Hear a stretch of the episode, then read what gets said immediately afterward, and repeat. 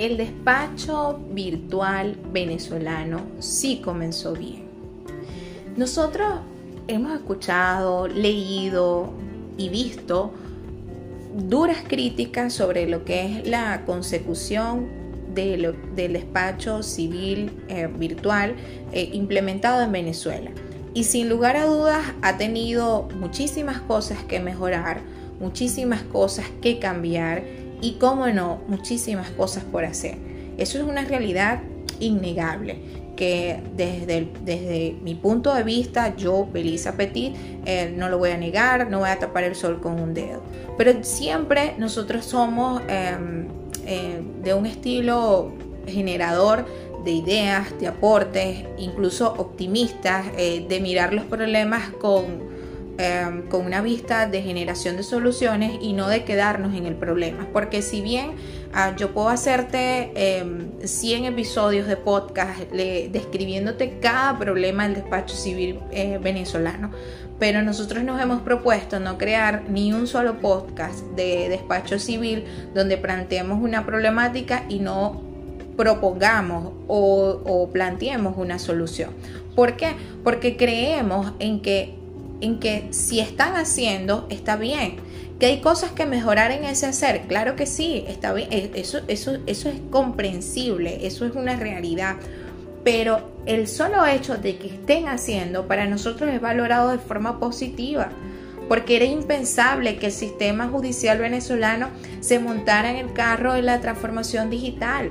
Hace unos meses era un sueño. En abril, cuando nosotros hicimos una eh, actividad con más de 100 abogados sobre justicia virtual en Venezuela era un sueño, era impensable. A nosotros más de un abogado nos linchó por creer que eso fuera posible. Y hoy día esos mismos abogados que nos lincharon son los que nos escriben para pedir ayuda con lo que es el escaneo de sus documentos a PDF, el envío de las solicitudes, qué hacer en este caso, qué hacer cuando el correo fue enviado a destiempo, qué hacer cuando tuvieron este o, tal situación en cuanto despacho virtual. Entonces vemos cómo en el corto tiempo ya pasamos de ver que algo era irrealizable o, o en un futuro muy lejano y pasó solo en cuestión de meses a ser una realidad que insisto, tienen muchas cosas que cambiar, pero empezaron por el lado correcto. Y yo no sé si ustedes han visto esto, pero hoy se los voy a mostrar. ¿Cuál fue la primera acción que hizo el sistema judicial eh, venezolano, en concreto en materia civil, para digitalizarse? ¿Cuál fue? A ver, vamos a, retomar esas acciones que ellos tomaron, esos anuncios que ellos dieron y cómo comenzó todo. Y aquí tenemos que comenzó con la creación de correo electrónico Gmail. Y yo no sé si lo hicieron a propósito o no. Pero el caso es que con la sola creación de correo Gmail ha abierto las puertas del sistema judicial para la digitalización. Porque Gmail pertenece a la robusta familia de Google y Google tiene distintas herramientas que pueden ayudar al sistema judicial a digitalizarse sin inversión de un dólar. Por supuesto que si usamos las herramientas de pago vamos a tener mayor capacidad, mayor disponibilidad, mayor seguridad, mayores beneficios, pero nosotros con los recursos que tenemos disponibles y con la herramienta que tenemos disponible, que es la creación de un correo electrónico, sí esa simple creación de un correo Gmail por cada tribunal ha abierto las puertas a la digitalización del sistema judicial.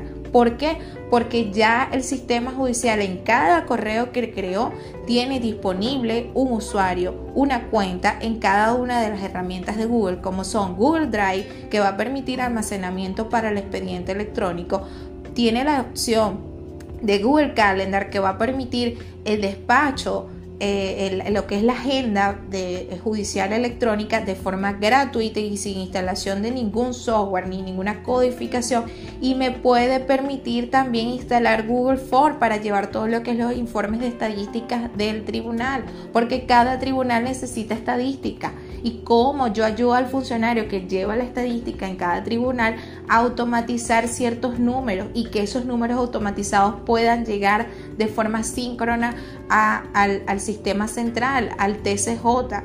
Nosotros no hemos visto las posibilidades que se crearon a partir de esa primera acción Y sí, insisto, falta mucho por hacer, tenemos mucho por mejorar y por cambiar, pero el sistema ha tomado la primera acción valiosa, la acción que abre las puertas a todo lo demás. Cuando llegamos a centros educativos, organizaciones que digitalizamos, lo primero que eh, hacemos en concreto, en acciones, es crear un nuevo correo electrónico para la institución y para cada uno de los miembros del equipo. Y muchas veces los miembros del equipo no, no entienden y se preguntan una y otra vez por qué crear un correo nuevo. Es decir, ¿por qué si ya yo tengo un correo Gmail, usted me está pidiendo que tengo que crear otro? Y cuando nosotros les explicamos todo lo que ellos van a hacer a partir de la creación de ese nuevo correo, ellos entienden la importancia de tener un correo electrónico. Ellos entienden cuáles son esas funciones que me da tener un correo Gmail que yo antes no las sabía. Ellos entienden entonces cuál es esa maravilla que yo siempre les hablo de los nueve puntitos de Google y que en, en otra oportunidad y en otro audio les voy a comentar ¿Qué hacemos nosotros con esos nueve puntitos de Google que los vemos siempre en la parte superior derecha de nuestro buscador de Google? Por cierto, uno de los buscadores más importantes del mundo.